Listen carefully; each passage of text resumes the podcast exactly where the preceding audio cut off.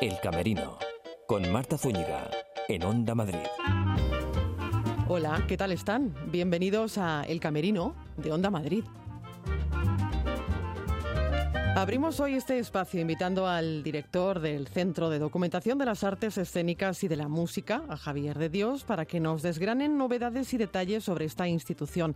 Vamos a estar en el umbral de primavera porque allí nos esperan Las Brujas de Macbeth, un montaje versionado y dirigido por Susana Sanabria. Contaremos con parte de su elenco. Y en el Teatro María Guerrero, dentro del ciclo Grandes Maestros de la Escena, homenaje el lunes a William Layton. Intenciones son solo algunas para este camerino que abrimos en Onda Madrid.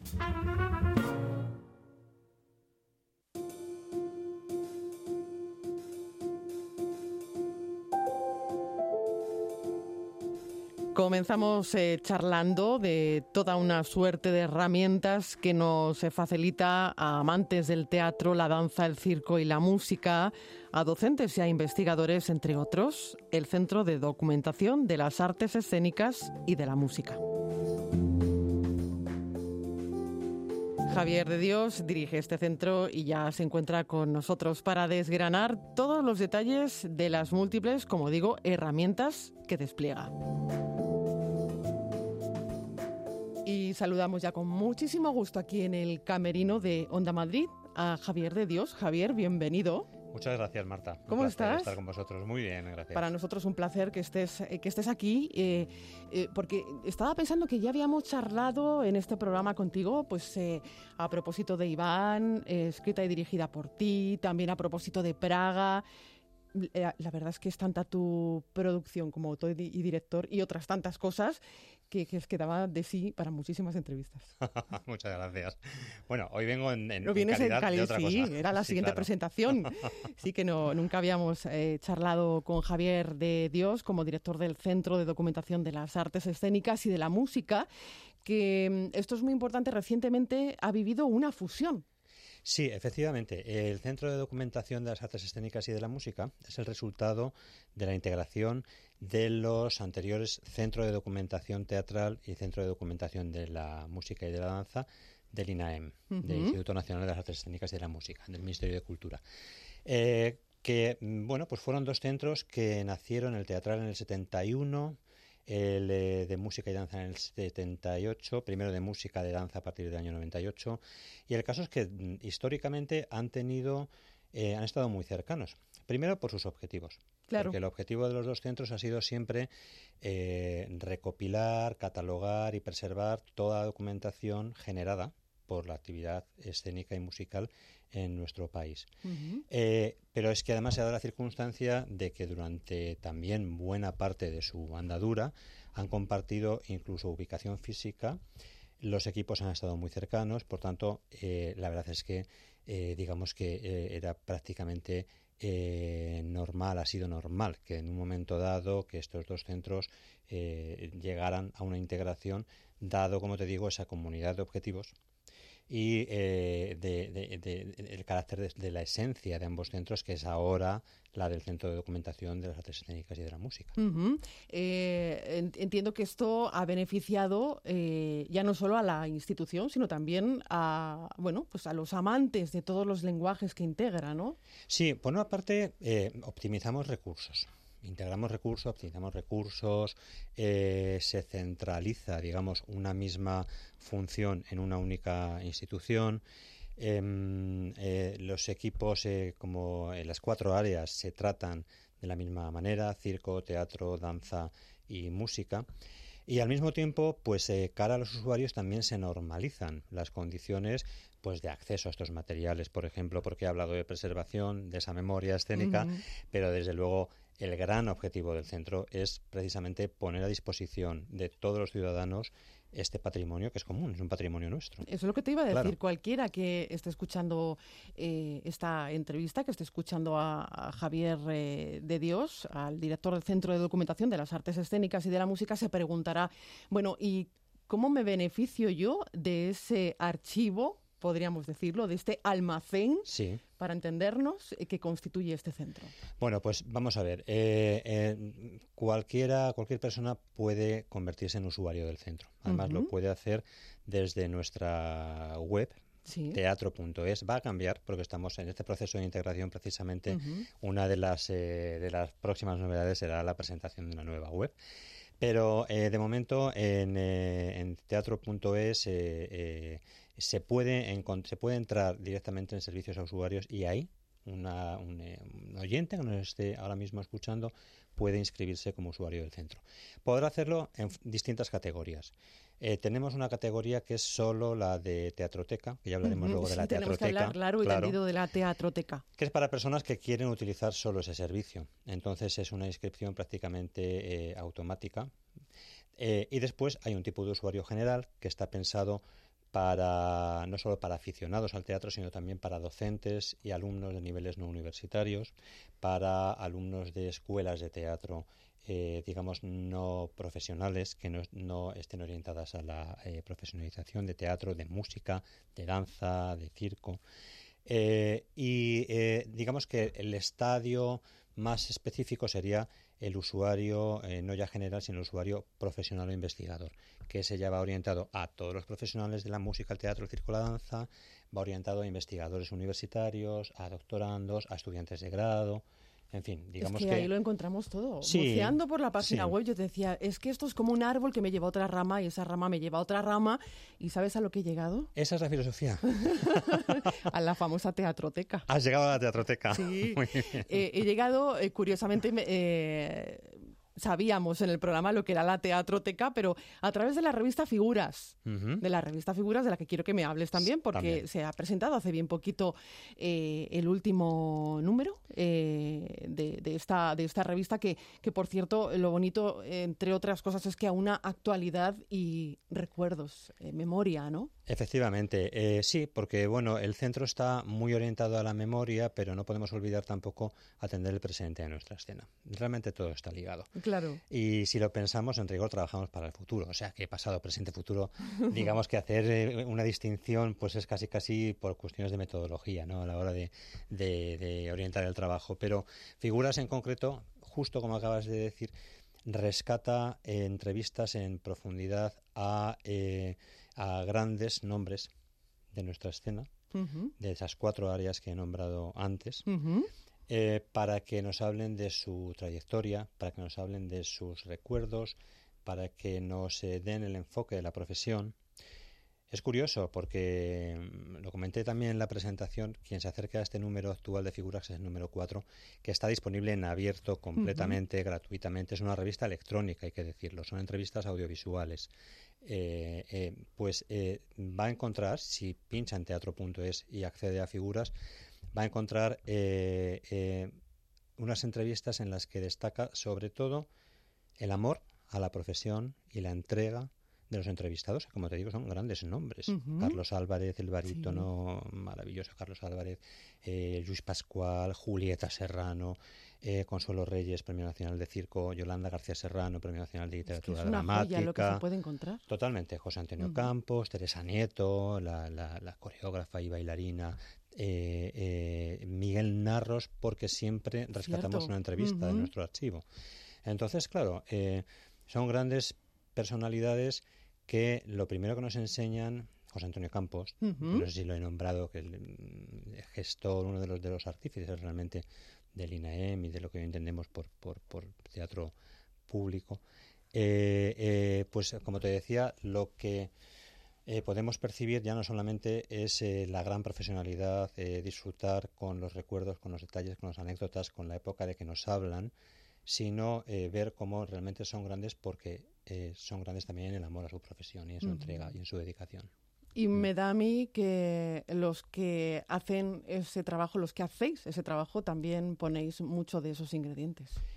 Pues la verdad es que sí, no sé si debería decirlo yo, pero la verdad es que sí, sí te puedo decir y desde aquí, bueno, pues eh, quiero también eh, romper una lanza con todo mi cariño y con todo mi reconocimiento hacia el equipo, hacia los equipos de los anteriores centros, que ahora somos uno, como he dicho, del eh, centro de documentación, porque sí, es una labor que no puedes realizar bien si no le pones una buena dosis de pasión y de placer por hacia las artes escénicas ¿no? y la música, que es nuestro, nuestra materia de trabajo. Yo te veo mucho buceando por la teatroteca. Te imagino buceando mucho por la teatroteca, por poner algún ejemplo. Eh, y es que ahí encuentras eh, de todo, desde novedades, eh, teatro accesible, clásicos del siglo de oro español, autoras de hoy, teatro para la infancia, en fin, es que el catálogo es inmenso.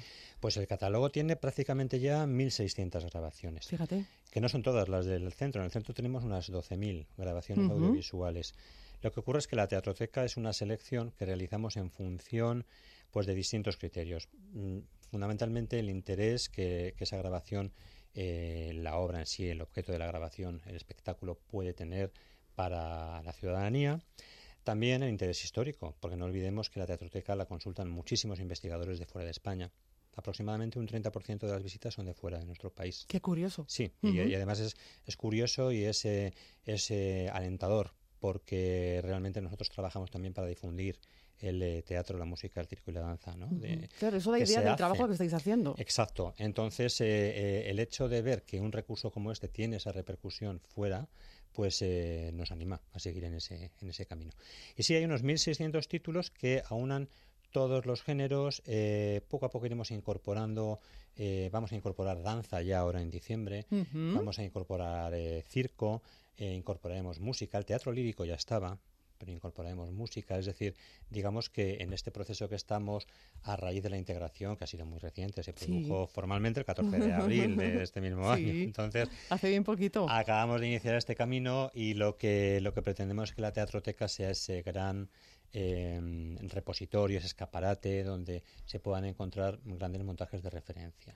Podríamos eh, definirla como una plataforma de préstamo de entre comillas, sí, es de, de vídeos. Efectivamente, funciona, eh, funciona. A mí me gusta mucho compararla con una biblioteca pública, pero de grabaciones audiovisuales. Exactamente igual. De cada grabación hay una serie de ejemplares, son tres, de manera que igual que si vamos a una biblioteca y tres personas piden el mismo libro, tendrán que esperar a que uno lo devuelva. Esto ocurre exactamente igual en la teatroteca.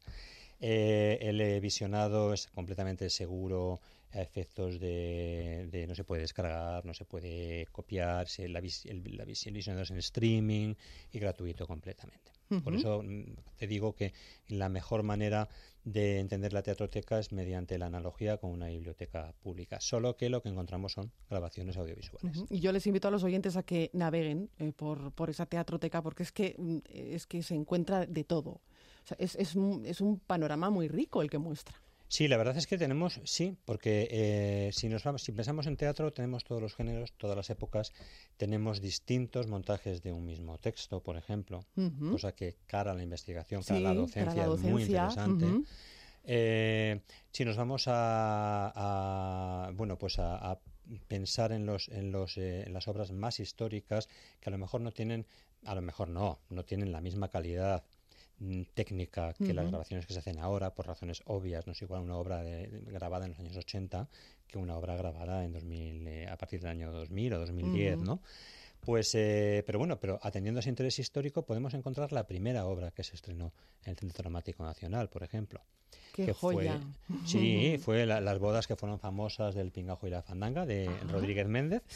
Y bueno, pues ahí está. Y como esta te puedo citar eh, muchísimas, otras. Muchas otras eh, que no hemos hablado de Don Galán, que no quería dejarlo de lado. Eh, revista de investigación teatral y por, por cierto, con, con algunos hitos escénicos de Lorca. Sí, este acabamos de presentar, Don Galán. Se presentó la semana pasada en la residencia de estudiantes y Don Galán es, como bien no dicho... haber elegido un espacio mejor, por otro lado. ¿eh? Mejor. Estamos, estamos muy agradecidos a la residencia porque fue un marco fantástico, dado que este año, como todos sabemos, eh, se cumple el centenario de la llegada de García Lorca a Madrid y a la residencia en concreto.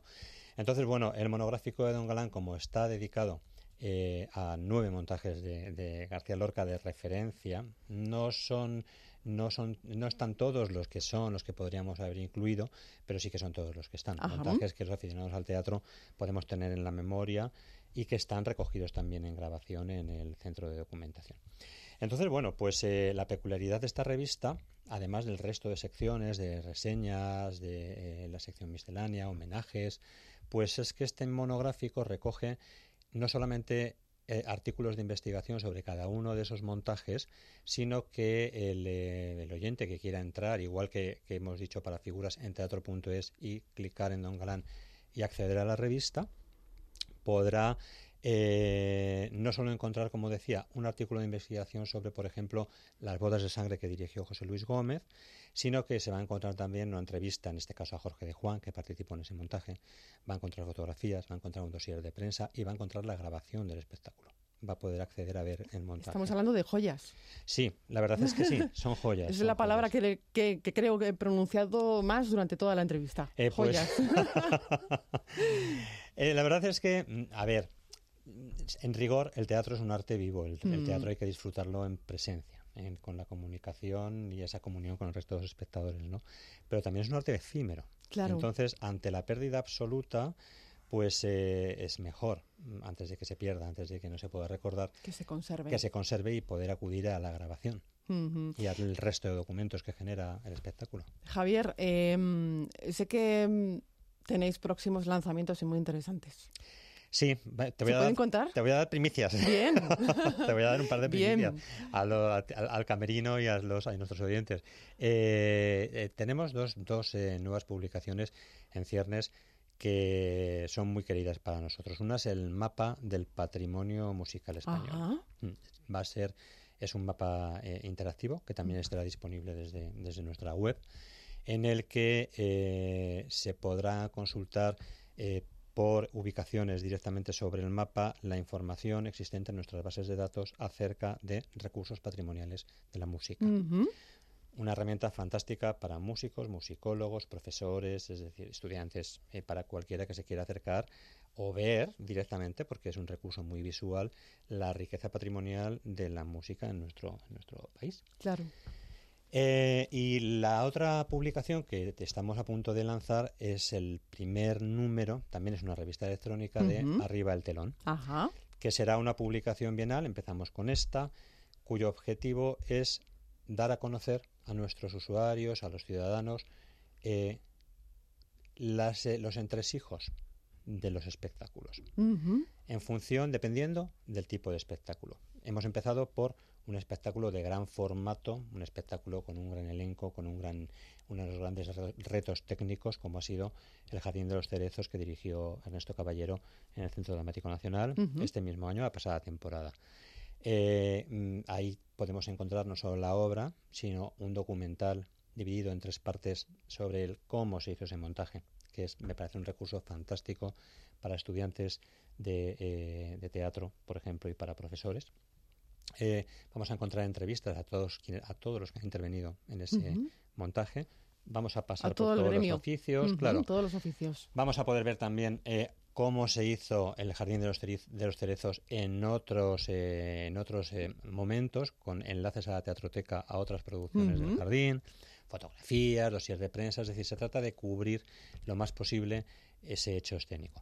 Y la idea es que Arriba el telón, como serie, cada dos años vaya pasando por distintos tipos de espectáculos. Es decir, que la siguiente no sabemos todavía a qué se dedicará, pero ya no será un, montaje de gran formato. Pero prestaréis atención al teatro off. Por supuesto, por supuesto. Al teatro off y al circo y a la danza y al teatro lírico, esa es la idea. Cubrir los distintos tipos de producción que encontramos hoy en día en nuestro entorno. Bueno, muchas novedades. Eh, qué bien. Oye, que gracias por contarlas aquí en, el camerino de, de Onda Madrid. Y, nada, Javier, que, mm, que, tienes que venir más a menudo por aquí, ¿eh? Mm, contarnos todas, los, todas las novedades, si te parece. Estás invitadísimo. Pues muchas gracias, Marta. Cuando vosotros queráis, yo vendré encantado. Javier de Dios, eh, director del Centro de Documentación de las Artes Escénicas y de la Música. Muchísimas gracias por acompañarnos. Gracias a vosotros.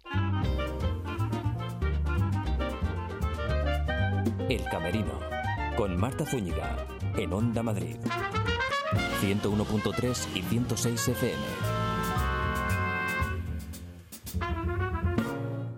¿Sabes que las humedades pueden salirte muy caras si no las tratas a tiempo? Ahorra tiempo y dinero llamando a Murprotec y elimínalas de raíz. Pide tu diagnóstico gratuito, personalizado sin compromiso y con una garantía de hasta 30 años. Contacta en el 930 1130 o en murprotec.es.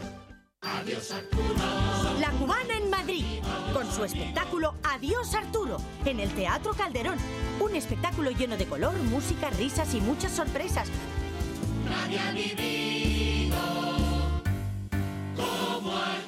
No te lo pierdas, te vas a divertir.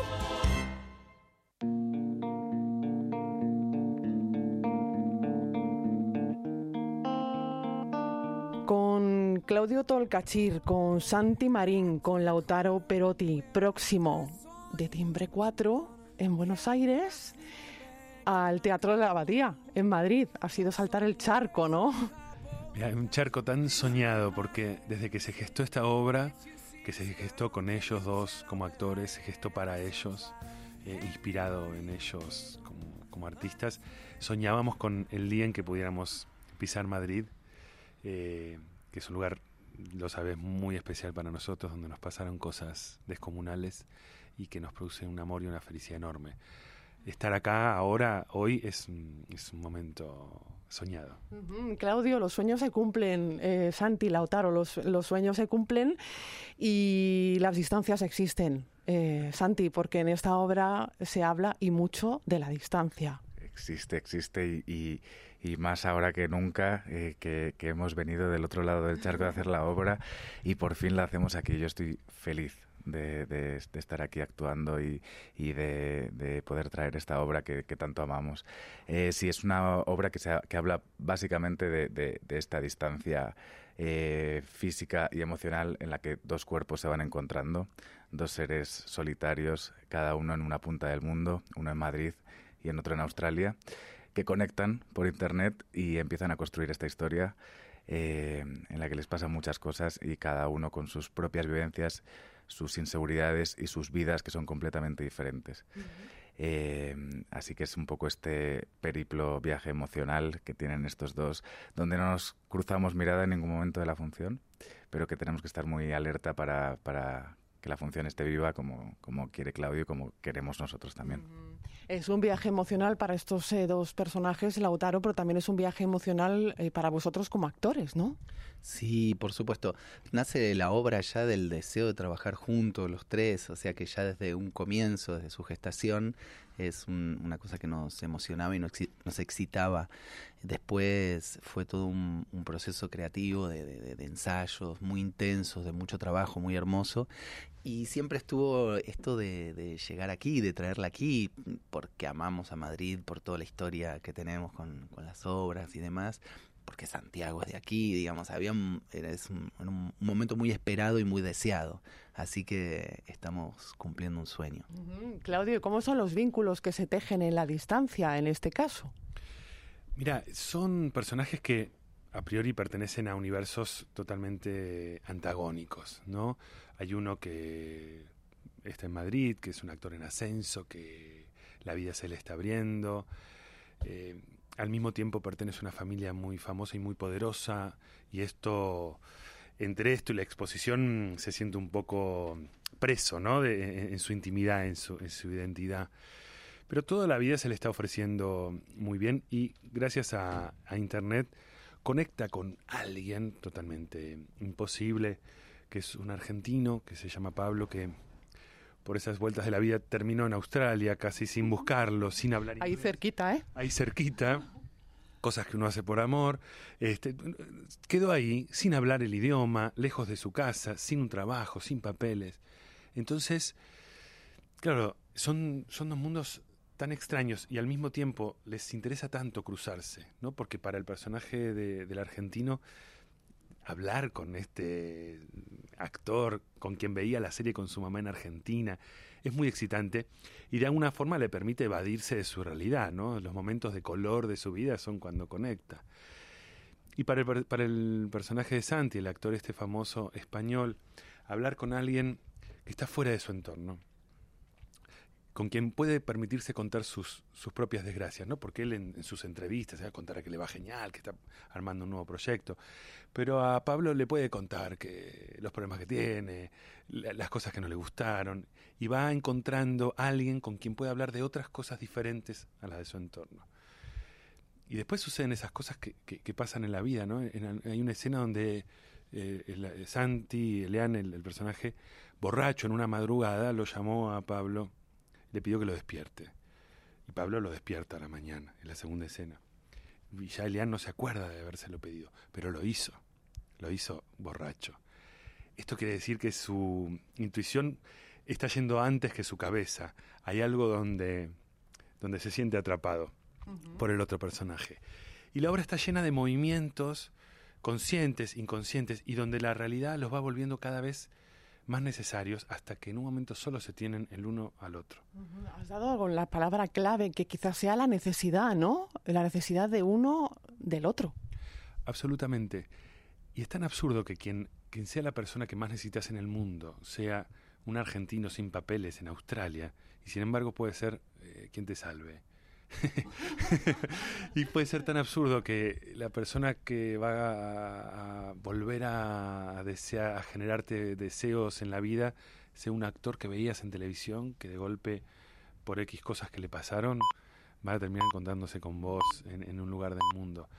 Eh, esto es, me parece algo de esas montañas que tiene la vida, ¿no? De lo imposible y que el deseo genera motor. Eh, ¿cómo hubiera sido la, relación? Esto es como un supuesto, ¿no? ¿Cómo hubiera sido la relación entre estas dos personas eh, de haber echado mano de la comunicación de antaño, de la comunicación epistolar, de la carta? Una relación más lenta, eso sí, ¿no? Entre que llegan las cartas. Por ahí con más tiempo, claro, menos inmediata. Mira, nosotros nos preguntábamos cuando, al principio, ¿no? Una vez que ya teníamos, estábamos ensayando por estrenar la obra, si iba a ser una obra que, entre tantas preguntas que nos hacíamos, si iban a entender por ahí las personas mayores. Entendíamos que por el acceso a la tecnología y demás, las personas jóvenes sabían de qué íbamos a estar hablando. Y una vez una periodista nos dijo en Buenos Aires, después de hacernos una nota, qué sé yo, yo tuve una historia como la de Elian y Pablo por cartas y fue durante años y nos contó con tantos detalles y tanta de una manera tan vivida y tan cercana a esa persona que nunca había visto a través de la carta que me parece que no creo que hubiese cambiado tanto sal, saltando estas cosas graciosas de los tiempos de la inmediatez no me parece que mm, es un instrumento que yo no juzgo, que yo no, no, digo ni que sea bueno ni que sea malo, me parece que bien utilizado eh, acerca a las personas, la posibilidad de estar en contacto con gente que, que no podrías estar o sea que no creo que hubiese tanta diferencia. Eh, Santi, ahí hay una cuestión que me parece que es muy rica para el espectador y es el hecho de esas distancias, ¿no? Eh, la distancia cercana físicamente entre los dos actores, sin embargo, esa distancia tan lejana entre las dos personas. Sí, yo creo que es una de las primeras imágenes que creo que Claudio se imaginó. Era dos eh, personas en un escenario muy próximas entre sí, pero a la vez que estuvieran a miles de kilómetros. Eh, hay momentos en que casi nos tocamos, pero por estas cosas de la magia del teatro o de confiar en la fe del espectador, eh, el espectador cree que, cada uno está en su mundo, en su país, en, uno en invierno, otro en verano, uno por la noche, otro de día. Eh, pero sí, están, estamos muy cerquita del, en el escenario, pero sin cruzar mirada, eso sí. Esto tiene que ser muy difícil y muy rico para un actor, de todas maneras. Sí, es muy difícil, sobre todo al principio. Eh, yo odiaba mucho a Claudio. Claudio, ya tienes una persona que te odia aquí, ¿eh? De, tu equipo. Una más. No, no, para nada. pero, sí, claramente el trabajo del actor eh, es la, trabajar con el otro, con la mirada del otro y, y con el contacto físico del otro y esta vez no existe ese contacto.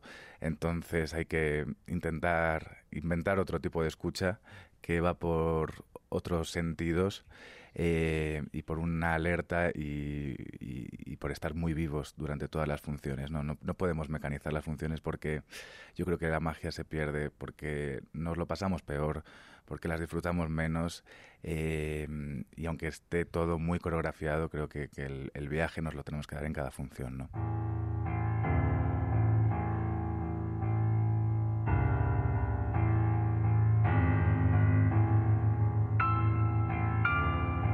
Al umbral de primavera nos vamos porque Susana Sanabria versiona a Shakespeare con el título Las brujas de Macbeth. En el umbral de primavera pueden degustar este montaje protagonizado entre otros por Fran Pineda y Sonia Merry y que pueden ver los domingos a las 8 de la tarde.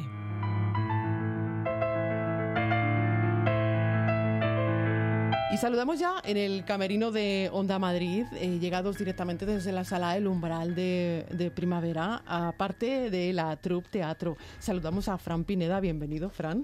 Hola, ¿qué tal? Muchas gracias. ¿Cómo estás? Muy bien, encantado de estar aquí con vosotros. ¿Y cómo estás, Sonia Merry? Bienvenida. Muy bien, muchas gracias. También parte del elenco eh, de Las Brujas de Macbeth.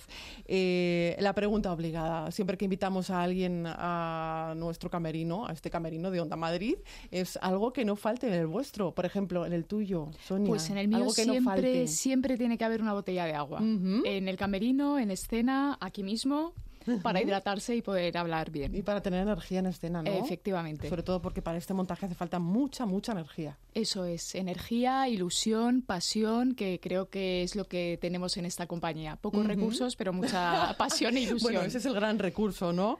Eh, la pasión, el amor por el teatro, que me consta que también tienes tú, Fran, y algo que sé que escondes en tu camerino. A ver, dinos, Bueno, aparte de- confiesa, confiésate. Aparte de la botella de agua obligada, eh, como Sonia, es verdad que siempre llevo conmigo, intento llevar conmigo, eh, aparte de, de mi texto, un bolígrafo de estos típicos que teníamos de chicos de cuatro colores, Sí. porque me gusta anotar y subrayar y si se me ocurre alguna idea, no sé que se me ocurra algo brillante en el último momento y no tenga cómo apuntarlo, lo tengo que tener a mano. Claro, porque entiendo que un, un libreto para un actor es, es, eh, una, una maravilla, pero aparte retocada con apuntes, con notas, con Absolutamente. es- es para los que no somos actores, eh, sería como un objeto de colección, ¿no? Sí, sí, bueno, yo tengo el libreto con cuadros, con fotos de brujas, o sea que si es algo subrayado, anotado, esto me lo voy a quedar de recuerdo luego para cuando sea viejecita poder mirarlo. es como un libro de viaje, ¿no? Sí, sí, totalmente. Porque cada, cada papel, eh, al fin y al cabo, eh, es un viaje, ¿no? Sí, total, total. Y más cuando te, te, emerges en una, te sumerges en una de estas obras tan, no tan complejas Tan como potentes. es Macbeth, ¿no? Eh, es un viaje para el que hay que estar preparado y dispuesto, pero muy, muy, muy, muy interesante siempre. Susana Sanabria es la responsable de, de esta versión sobre el texto de Shakespeare Macbeth. Eh, también es la directora del, del montaje, Las Brujas de Macbeth, y forma parte del elenco. Vamos a nombrar a todos, además eh, de vosotros, pues Aldo Benito y Laura Godoy. Eh, corrígeme si me equivoco, Fran, tú das vida al noble y leal guerrero. Mm, sí, noble- Pero que no es ni, noble, tan, ni tan noble como parece, ni tan leal. Bueno, eso es algo que, que sería discutible, pero sí, yo hago el personaje de, de Macbeth. Sí, sí, sí. Eh, y eres quien recibe la profecía de las, de las De las brujas. tres brujas, eso es, eh, que se da bien al comienzo de la obra. Mm, Es una obra ya va conocida ¿no? por, por, por muchos y ya se ha representado, entonces eh, no, no se desvela mucho, ¿no? donde, donde le, le anuncian en esa profecía que él va a ser rey. ¿no? Y a partir de ahí bueno, se desencadena una serie de, de asuntos mm, complejos e interesantes de ver, ¿no? De, Ujú. de- de qué camino toma este personaje, ¿no? Ujú. ¿Y cómo es el tuyo, Sonia? Pues yo me vuelvo un poco loca en escena porque tengo que decir que ahora mismo no sé decirte cuántos personajes tengo, pero tengo como cuatro Por o cinco. eso, por eso. Entonces, entre ellos está una de las brujas y bueno, pues hay unos cambios de vestuario ahí. Hay que decir que el vestuario también lo ha hecho Susana Sanabria, o sea que es todo así eh, hecho por, por la troupe. Y bueno, pues entonces pasamos de ser bruja a ser noble, a ser asesino. Y bueno, es muy interesante porque pasar de un, de Mm. un papel a otro así en un segundo, pues bueno, tiene su complicación, pero también su, su lado emocionante. Claro, porque eh, no tiene que ser fácil, desde luego, para un actor, pero mm, pasar de un personaje a otro en cuestión de segundos, ¿no? En cuestión de, un- de un suspiro. Pero, pero aparte de eso, es que, mm, es que es un reto, ¿no? Sí, sí lo es, claro. Y un premio. Sí, también. Yo, vamos, yo en este caso eh, solo, bueno, hago una- un pequeño, digamos, cameo de otra cosa, pero sobre todo hago el personaje de Macbeth, que tiene mucho peso y mucho texto, y con eso tengo mucho trabajo ya, ¿no? Pero los compañeros, verdad, que están todo el día entrando, saliendo, cambiando de personaje, eh, haciendo un montón de, de acciones que como, que como actor te requiere, primero, mucha concentración para, para estar a lo que, a lo que viene, y luego sí, eh, es un reto, ¿no? Y, y es muy divertido también, ¿no? El Sí, poder es hacer algo muy divertido. ¿No? distintos personajes y, buscar también algo que no algo que esté muy alejado de ti, por lo menos en mi experiencia eh, actoral, cuanto más alejado está de mí el personaje, más divertido es, ¿no? ¿Ah, porque sí? Porque más tienes que investigar, ¿no? Claro, ¿no? Y porque también te permites más libertad. Cuando uno está más, más alejado, o yo, por ejemplo, cuando me siento más alejado de, de mí mismo, ¿no? De mi carácter, te, permites más libertad, porque dices, no soy yo, ¿no? Entonces es muy, es muy agradable cuando ¿Estás alejado de tu personaje en este En la obra, sí, por Dios. Esperemos que sí. Espero que sí, vamos. Eh, es, es, un personaje movido también por la ambición y por el miedo, ¿no? Sí, sí, eh, por lo menos desde ahí lo planteamos nosotros, ¿no? Es verdad que que el personaje de Macbeth a priori y, es, y tal como es relatado por los otros personajes al principio de la obra, ¿no? le llegan calificativos como el bravo Macbeth, el valiente Macbeth, ¿no? Eh, se le tiene a lo mejor por eso, pero, pero yo creo que, que debajo de toda esta valentía subyace un, miedo que él no, no, se atreve o no, o no, no es capaz de ponerlo ¿no? delante y, y, pone toda, toda esa agresividad y toda, toda esa ¿no? esa, esa bravura eh, tapando este miedo, ¿no? digamos. ¿no? ¿Y alguno de tus personajes eh, está cercano a ti? La bruja.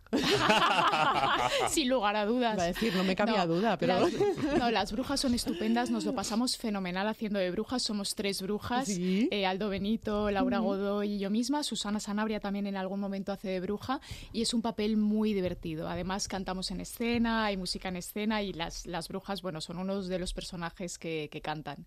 Y luego un personaje que me parece muy divertido porque está muy alejado de mí es uno de los asesinos que es ruso. En este caso, por ahora es ruso, quizás quizás cambien, nunca se, estas cosas nunca se saben, pero es muy divertido. Realmente sí, lo, vamos, lo pasamos, disfrutamos mucho haciendo la obra. La música eh, es fundamental también en, este, en este montaje, ¿no? Es música en directo interpretada por, en muchos casos, por vosotros. Sí, sí, en este caso también está interpretada por Susana, que, que en, este, en este montaje se lo lleva todo. Eh, vamos con música en directo en piano, eh, mis compañeros cantan en también, llevamos algunos otros instrumentos como tambor, en fin, bueno, eh, sí, todo mm. es algo que, que, nosotros en otros montajes venimos haciendo. Nos gusta mucho el poder, como digamos, no, llevar nada eh, enlatado, sino hacerlo todo en vivo porque te da mucha ¿no? mucha mucha vivencia del momento y, bueno. Y eh, eso el espectador también lo agradece, ¿eh? Sí, muchísimo. Es... verdad que es algo que le da mucho ritmo a esta obra, que si no podría parecer a lo mejor un poco más pesada, ¿no? A veces la gente piensa en Macbeth y dice, madre mía, mm, pues a lo mejor a veces cuesta. Y en cambio es verdad que eh, todo esto le trae, le aporta mucho ritmo a la obra. Hay momentos así donde, bueno, pues el drama se rompe un poco y, y aparecen momentos un poco más Mm, ligeros o musicales en este mm, caso. Sí, es lo que os iba a decir, ¿no? Como una reflexión, que la, que la música aquí se, usa mucho como elemento de, contraste, ¿no? Quizá para que, en algún momento el público se relaje de, mm. todo lo que está ocurriendo en, escena, ¿no? Sí, bueno, ya el propio Shakespeare en, la obra original eh, mete muy inteligentemente eh, escenas de, distensión, que son cómicas, ¿no? Hay, una, hay una escena del portero que, viene, bueno, viene en un momento muy, muy tenso y, y está este tipo de, perdón, de escena, de escena junto con las de las brujas, pues las hemos, digamos, adaptado un poco, ¿no? Eso es lo que, donde nos hemos permitido, donde Susana y, bueno, y nosotros, porque también ha habido mucha, mucha aportación del elenco, de, mm, se ha permitido más libertad ¿no? Eh, hemos sido muy fieles al texto original en todo momento para que no se perdiese nada, pero digamos en estos momentos donde se mete un poquito más el humor, sí que es verdad que hemos nos hemos permitido ciertas licencias también para contar nuestra, nuestra propia visión de, lo que queremos contar con esta, con esta obra. Claro, porque además se hacen en algunos momentos guiños a, la actualidad, ¿no? Efectivamente, sí, hay guiños al mundo contemporáneo y bueno, eso hay que venir a verlo a la sala para descubrirlo en directo. Lo bello es feo y lo feo, y lo feo es bello. Vaya, que no me salía la frase. Es que no soy actriz. A ver, lo bello es feo y lo feo es bello. Por eso en inglés está muy bien, porque claro. está con el Ferris fall todo el tiempo con el y es muy interesante. ¿Cómo es la frase en inglés? El Ferris fall and fall is fair y luego ya seguimos con atravesando la niebla ya retomamos claro, el español. remarcadas en las brujas tienen un efecto muy musical, ¿no? Sí, sí, la sonoridad es, es importante en esta obra. Eh, se juega mucho con los opuestos a lo largo del montaje, ¿no? Sí, en el, incluso en el propio texto esto que acabamos de, decir, de que estemos con el texto clásico y de buenas a primeras pasemos algo un poco más contemporáneo, ya está jugando con los opuestos, ¿no? Lo nuevo, lo viejo, Eso es, lo, lo bello, lo, lo feo, todo esto, ¿no? La muerte, la vida, el ganar, perder, es todo el rato, en Shakespeare es todo el rato. Siempre son asuntos muy, muy opuestos y muy y de mucho peso, Claro. nada, nada es baladí, sí, sí. Además, en- eh, ahí está la riqueza del teatro, ¿no? En los opuestos, en, en el conflicto, ¿no? Eh, Claro. ¿Cómo surgió este proyecto, Macbeth? Eh, esta versión que, que ha hecho Susana Sanabria, Las Brujas de Macbeth. ¿Cómo surgió en la compañía? ¿Cómo decís en un momento determinado, vamos a hacer este, vamos a embarcarnos en, este, en esta empresa? Pues yo creo que teníamos muchas ganas de hacer algo un poco, un texto, trabajar con un texto clásico. Y bueno, somos un poco una fusión, ¿no? De, de dos Sí. compañías. Mm. Ahí, Sí, Fran, sí. yo creo que puede... Cuenta, cuenta.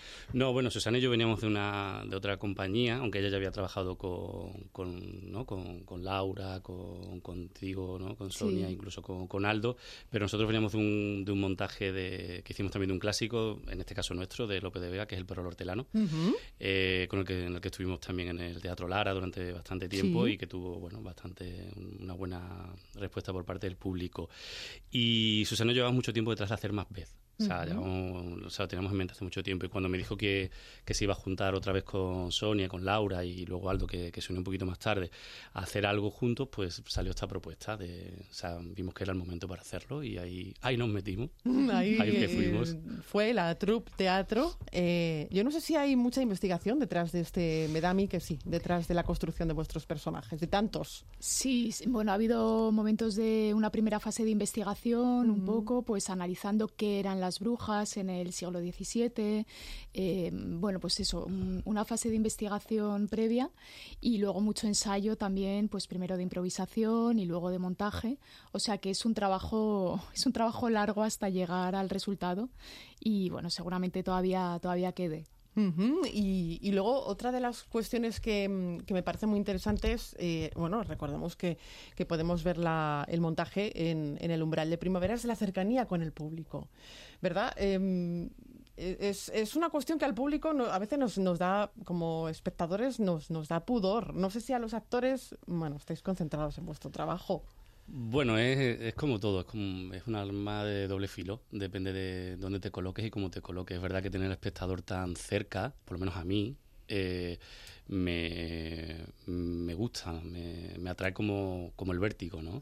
Y el vértigo tiene eso, tiene ese peligro de, pero de, de estar ahí, ¿no? Y, y, y- y el peligro también de que estás muy expuesto, ¿no? No tienes dónde esconderte, ¿no? Pero a mí me gusta, me gusta y creo que es lo más, lo más bonito que hay dentro de- del mundo de la interpretación, que es estar mm, delante de- de- del espectador sin más, diciendo, mira, este soy yo, eh, esto es lo que hago, este es mi personaje y aquí te lo muestro, ¿no? Con todo lo que tengo en este momento, aquí ahora, ¿no? Y si el, yo creo que el público, en esta sala a, lo mejor no, no tenemos tanta tanta conexión directa por el tema luces, pero de donde venimos, que hemos estado un tiempo en una sala un poquito más pequeña, tenemos el público mm, prácticamente como te tengo a ti ahora, a la misma distancia. metro. Sí, sí, sí, sí. Y, y mirar directamente a, a los ojos de- del público, sin intención de intimidarlos ni nada, simplemente estar ahí y honestamente, cuando, cuando lo consigues, las veces que lo consigues yo por lo menos eh, tengo un feedback de esa mirada muy muy, reconfortante y que, y, que me, y que me ayuda a seguir. Claro, muy porque eh, eh, ese feedback eh, al que al que se, se refiere eh, Fran eh, es muy rico también, ¿no? Para, Sí. para un actor, porque ayuda también a construir el trabajo, Sí, ¿no? Eh, Lo que absolutamente. le devuelve el público. Y además, de alguna manera, estás, estás oyendo al público. O sea, tú sabes si algo está funcionando o no porque lo, lo sientes en el público. Y la verdad es que es verdad que estás muy expuesto en este tipo de salas porque tienes muy cerca al público, pero también tiene una parte muy emocionante y muy humana, ¿no? De, pues, está ahí. Y bueno, a mí me parece que son salas muy interesantes que hay, que hay últimamente en Madrid y me parece interesante también poder actuar en este tipo, en este tipo de lugares. Ujú, pues recordamos en el umbral de, de primavera, eh, las brujas de Macbeth, y queremos dar las gracias a Fran Pineda por haber venido al camerino de Onda Madrid a hablarnos de este montaje y también a Sonia Merry. Sonia, muchísimas gracias. Muchas gracias a ti. Fran, muchísimas gracias. Gracias a vosotros por tener este espacio para las compañías pequeñas como la nuestra. Muchas gracias. El Camerino, en Onda Madrid.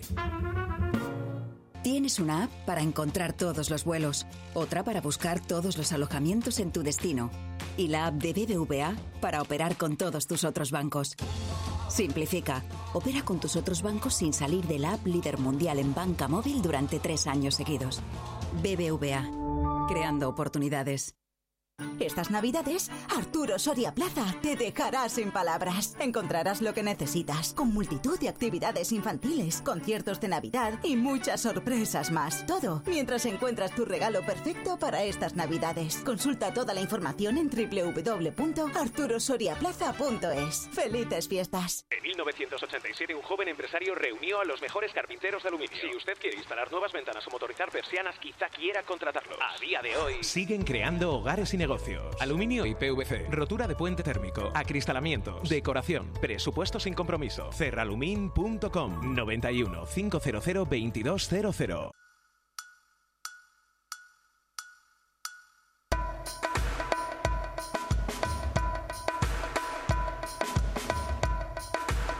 Una cita para este lunes a las 8 de la tarde, homenaje a William Layton. Con la entrada libre hasta completar aforo en el Teatro María Guerrero, nos podemos acercar al maestro del famoso método actoral, el método Layton.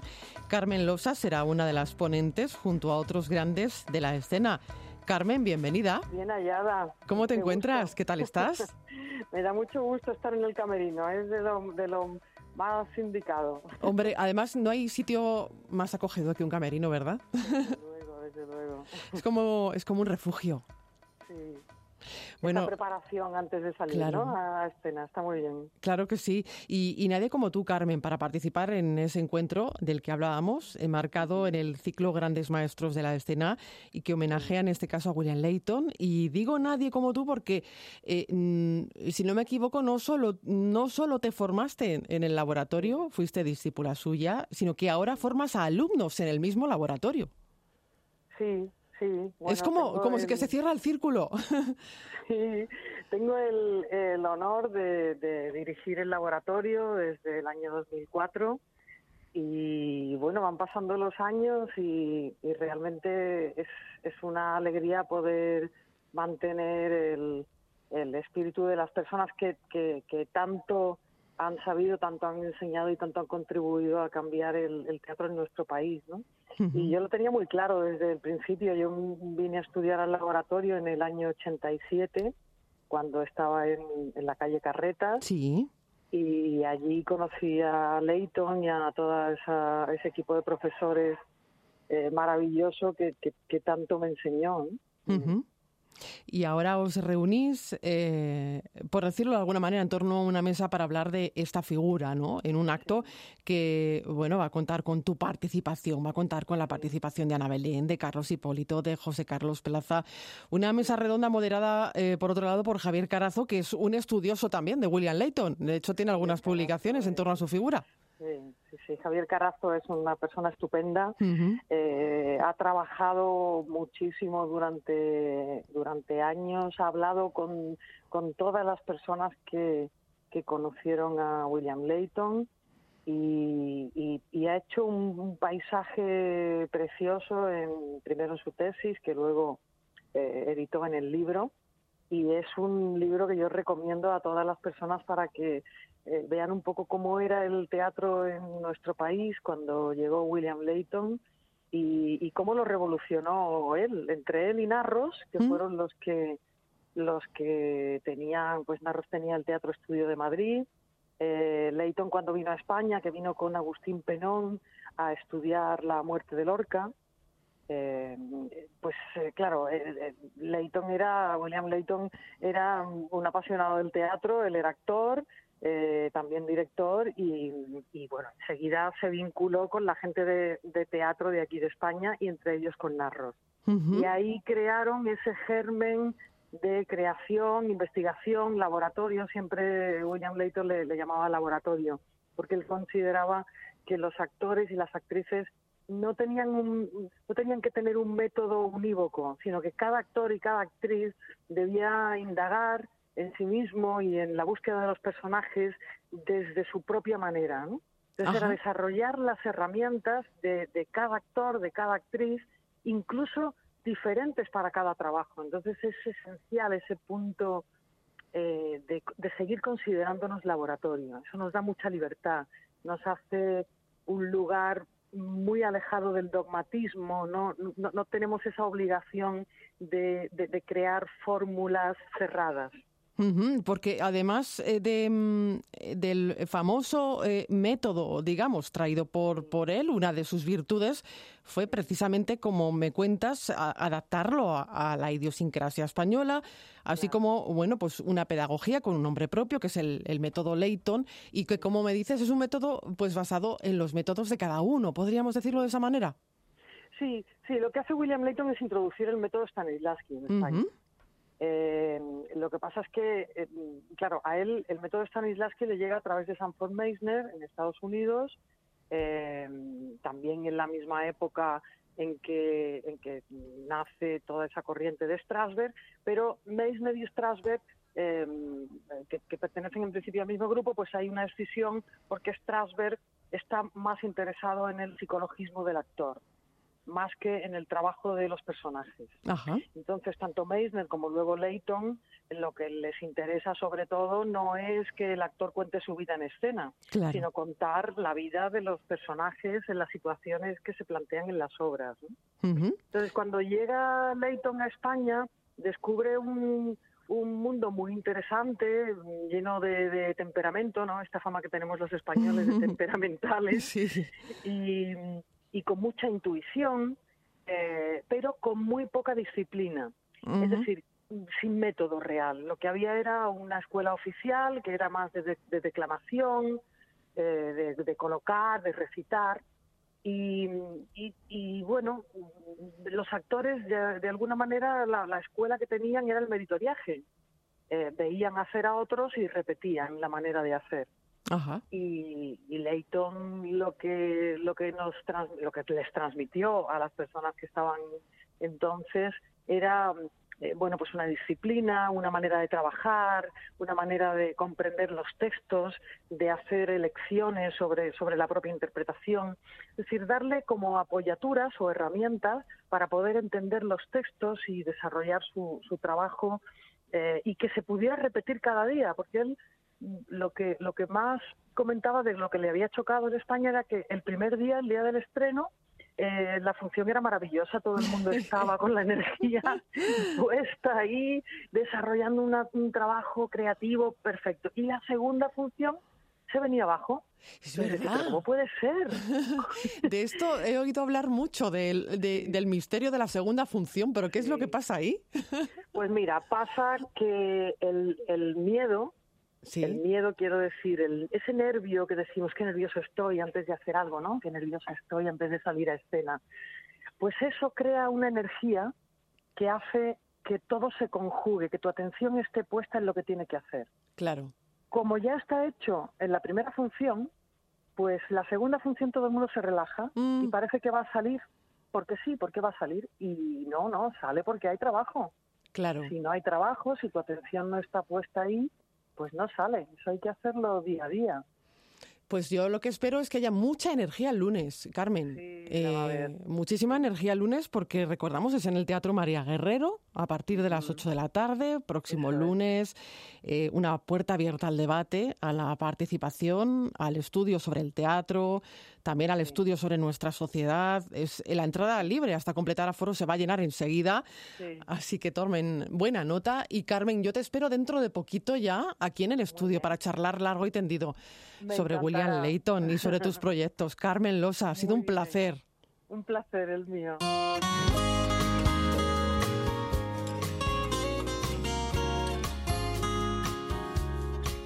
Pues con la música de Los Secretos y su último trabajo, Mi Paraíso, nos vamos a ir de este otro paraíso. Marta Zúñiga y Raúl Moles les han abierto el camerino de Onda Madrid. Disfruten del fin de semana. Adiós. las almas sus horas amargas bañados de alcohol. Sabía el peligro que había al mirar a sus ojos.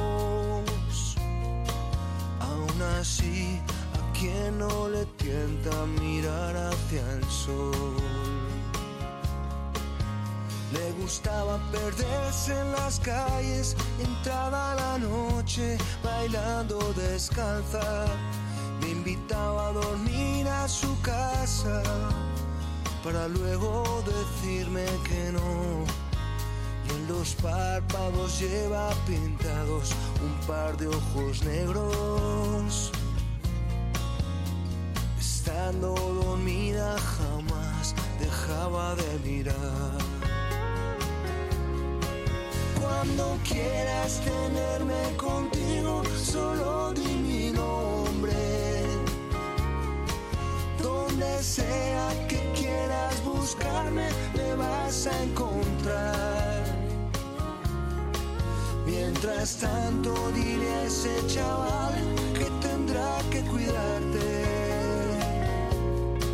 No le cuentes que un tiempo pasado tu sombra fui yo.